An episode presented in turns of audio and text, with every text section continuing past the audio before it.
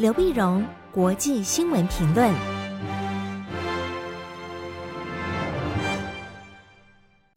各位听众朋友，大家好，我是台北东吴大学政治系教授刘碧荣。今天为您回顾上礼拜重要的国际新闻呢。第一个，我们先看大家所关注的美日韩三国的峰会。在上礼拜五，八月十八号的时候，美日韩三国在呃美国大卫营举行峰会，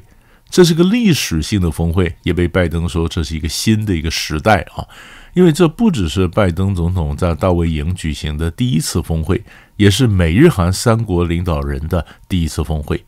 啊，因为我们晓得过去常常就是有美日美韩，但日韩之间呢，过去一直一直有存在有二战以来的一些遗留的问题没有解决，包括慰安妇的问题，包括强迫劳工的问题啊，所以日韩的关系已经呈现紧张。连带的一起呢，它也使得他们中间要分享军事情报啊，什么这些协定的，通通都叫停了。但是尹锡悦总统上来之后呢，他觉得整个亚洲情势有改变啊，就面对中国和北韩的这个威胁，所以必须加强跟日本和解。所以日韩两国呢，那么才加速和解，也才有这一次的一个大卫营的一个峰会。那大卫营的峰会呢，签署了三个文件，三个文件包括大卫营原则、大卫营精神以及三方协商承诺三个文件。那三个文件在这个峰会里面呢，说三国领导人谈的问题非常多啊，包括从安全啦、军事啦、科技啦、经济啦。那么最主要的问题就是他们表示对安全的一个关切，而且呼吁到台海的和平，也呃认为中国在南海的这些行为啊危险，而且具有侵略性。啊，所以三国同意说碰到安全的问题，三国进行咨商。那三国也决定共同来发展这个呃这个反弹道的飞弹的系统啊。那么三国进行各种情报的分享，包括还有年度的演习，三国元首定期的年度的一个峰会啊，也讨论到北韩的这种网络攻击，那讨论到如何对抗假情报、假资讯的一个问题。那么这样的一个合这合作出来呢，中国大陆当然表示抗议了哈，那说这根本就是呃冷战的思维。但是如果仔细看他这个三国的文件呢，他们还没有到达所谓东方北约的地步啊。本来大家所关心说会不会变成一个东方的北约，但是北约最重要的精神呢是盟约第五条，就是你攻击其中任何一个国家，视同于攻击整个盟邦啊。但是，呃，三国的，呃，美日韩三国的这个合作呢，并没有这条，并没有这条啊，所以它并没有到呃北约的一个地步。其实，如果仔细来看呢，日韩两国的和解，其实中间呢，呃，它的基础其实还蛮薄弱的啊。因为尹锡悦跟日本的和解，日本国内的，呃，那呃，韩国国内的态度呢，事实上是是分歧的，是两极的。那现在马上就面临一个考验。那就日本要排放福岛的核废水入海。那么我们晓得，日本核废水本来本来装在容器里面，但是一千多个这个大的容器装满了。那现在非得逐逐步逐步的经过处理过、稀释过的核废水要排到海里面。在海里面，这在韩国内部呢引起两极化的一个反应。那当然也是不信任啊。嗯，他们呢觉得我们安全非常重要，但是呢用不着用安全来牺牲全民的健康嘛？啊，这是这是很多人们基本上的一个态度。我们晓得过去呢，韩国因为呃重大的对外的嗯外交了或者经贸的这个政策呢，在内部引起整个国家的分裂有好几次。两千零八年的时候呢，李明博担任总统的时候，韩国取消了对美牛进口的禁令，就恢复呃过去禁止美牛进口五年呢，因为这个口蹄疫的问题。那么在两千零二零二零八年的时候呢，取消了禁令啊，结果群众走上街头，瘫痪了首尔的部分地区几个礼拜啊。那么他们最主要的原因就是李明博总统对美国太过于屈从了。这是二零零八年。二零一七年的时候呢，美国要在韩国部署萨德反飞弹系统，那么说是对付北韩，可是韩国人不相信啊，韩国人认为说萨德反飞弹系统呢，其实你针对是中国。那韩国很多人说，我不愿意被卷入美中的对抗里面，被当成棋子，是韩韩国也可能走上街头抗议。这是两呃二零一七年，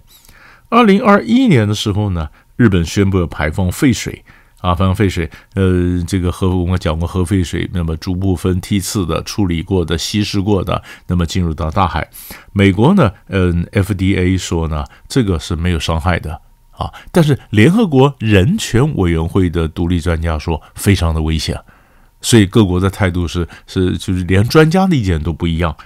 二零二三年，就是今年七月时候呢，国际原子能总署为美国的呃呃为韩为为日本的这个排放废水这个行为呢背书，他说应该是没有问题的。那到底有没有问题？因为很多问题它其实不是纯科学的问题，它是一个政治问题。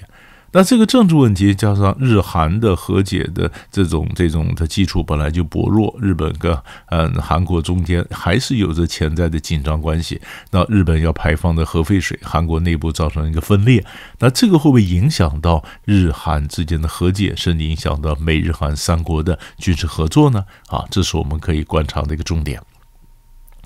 第二大块新闻值得我们关注就哈，就是那东南亚的泰国。泰国在嗯，今天在二十二号的时候呢，呃，国会要进要选首相啊。我们晓得有国王的，通常我们叫做首相啊，总统呢是总理。那泰国首相呢，其实上面一直难产，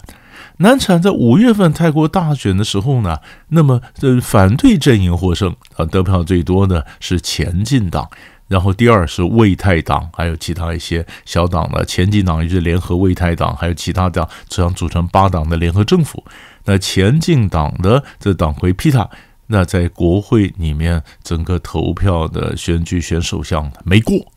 他没过，得到不了半数，因为他的这个这个态度有点激进啊，就对，皇室进行改革，保守的保护王室的，包括军方势力的，呃，这这个都都都反对。所以，是这没没有办法选出首相，不选首相呢，就叫几经的各党之间纵横捭阖呢。于是，魏泰党就是排名第二的，他信他们那个党的，他女儿是被被通坦呢，就是他他信所以所扶植的这个魏泰党呢，就决定说，那这样子，呃，我们不必再跟前进党合作了，前进党就变成反对党，魏泰党出来跟以前的或者保守的一些支持军方的政党合作。另外，可以看看能不能组成个政府，所以这几个月就在后面在谈这个，终于后来谈成了，就是为泰党和支持军方的呃两两个政党啊，两个政党合作，比如说一个叫泰建国党，泰国泰建国党，一个公民力量党，就过去支持军方的政党就合作，合作呢，这样另外组成一个执政联盟，那么在礼拜二在二十二号时候要投票。那投票这样正常看起来应该是可以过。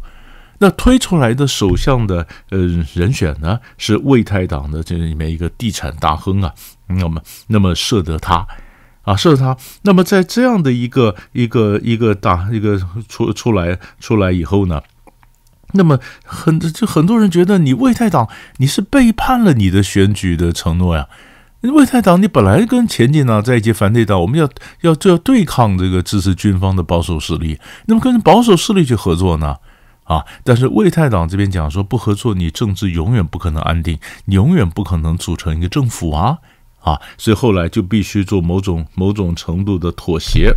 那么是妥协，妥协呢出来以后呢，那所以今天就是二十二号的投票，如果顺利都过的话，因为他们就就是分嘛，内阁阁员呐，就是嗯，因为如果真的投票通过，那就是为泰党的，我们叫翻译叫做设得他，设得他呢，他应该出现成为泰国新的首相。那他所领导的是十一个党的联合政府。十一个党的联合政府，哎，也就在这个时候要投票的时候呢，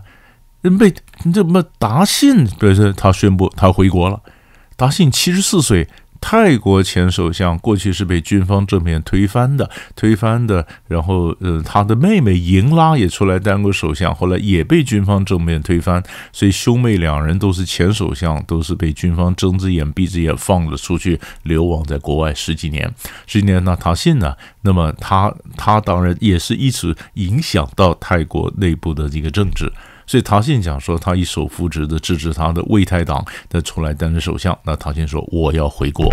我要回国呢。那陶信也是就在投票的这一天，二十二号，他要回国。那回国，根据泰国的媒体报道呢，他回国，他首先第一个，他有案子在审嘛，他可能就是会被被审判，然后被放到特别的拘拘禁的一个场所拘禁。啊，因为他还有需要医疗医疗的设施啊，对这年长的囚犯呐，有着特别的嗯待遇的一个拘禁所。然后当他被关进去以后呢，那太皇可能再进行特赦，再把达信给释放出来。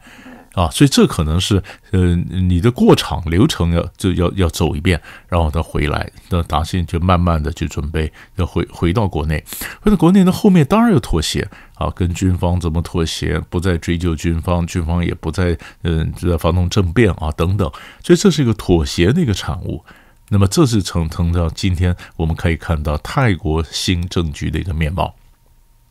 第三块大的新闻呢？我们先看一下金砖四金砖国家的峰会，同样在二十二号在南非要举行。那么金砖国家的峰会，我们想的金砖呢，五个国家嘛，五个国家，但是问题是，好多国家想要参与啊。那这里面看的两个问题，第一个是金砖五国里面，普丁他决定不不来参，不到南非也参加这个实体的一个峰会。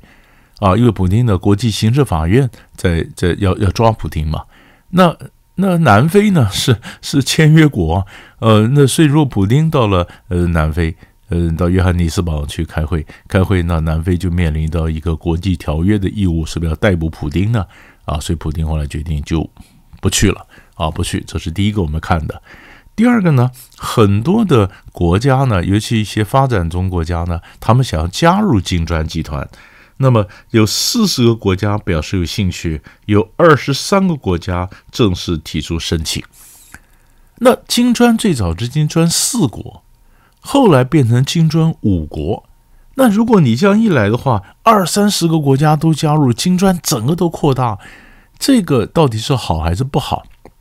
啊？那么西方媒体说，这个感觉像当年一九五五年万隆会议一样，亚非拉三国这个集合哈。那中国大陆当然觉得说，哎，这可以扩大一点，呃，这边中国大陆也用这个地方这种场合，那这个平台呢，可以作为呃南方国家的发言的一个平台。可是像印度啦、巴西啦，那么这些原嗯、呃、原始的这个金砖国家呢，那就对于这个金砖的的这个人扩大呢是有顾虑的，有顾虑的。那么他们第一个，他们不认为把金砖国家呢，希望能够变成一个反西方联盟。他们只是说，在西方发展模式之外，可能有是不是金砖借金砖的一个发展模式。那第二，他们也怕大批国家进来以后，扩大的不是金砖力量，是中国的力量。所以，所以大家就在看了二十二号开始的金砖的峰会，最后结果几个国家会新加入，而金砖到底还能不能够发挥它各个个人想象的一个影响力，这是我们关注的一个重点。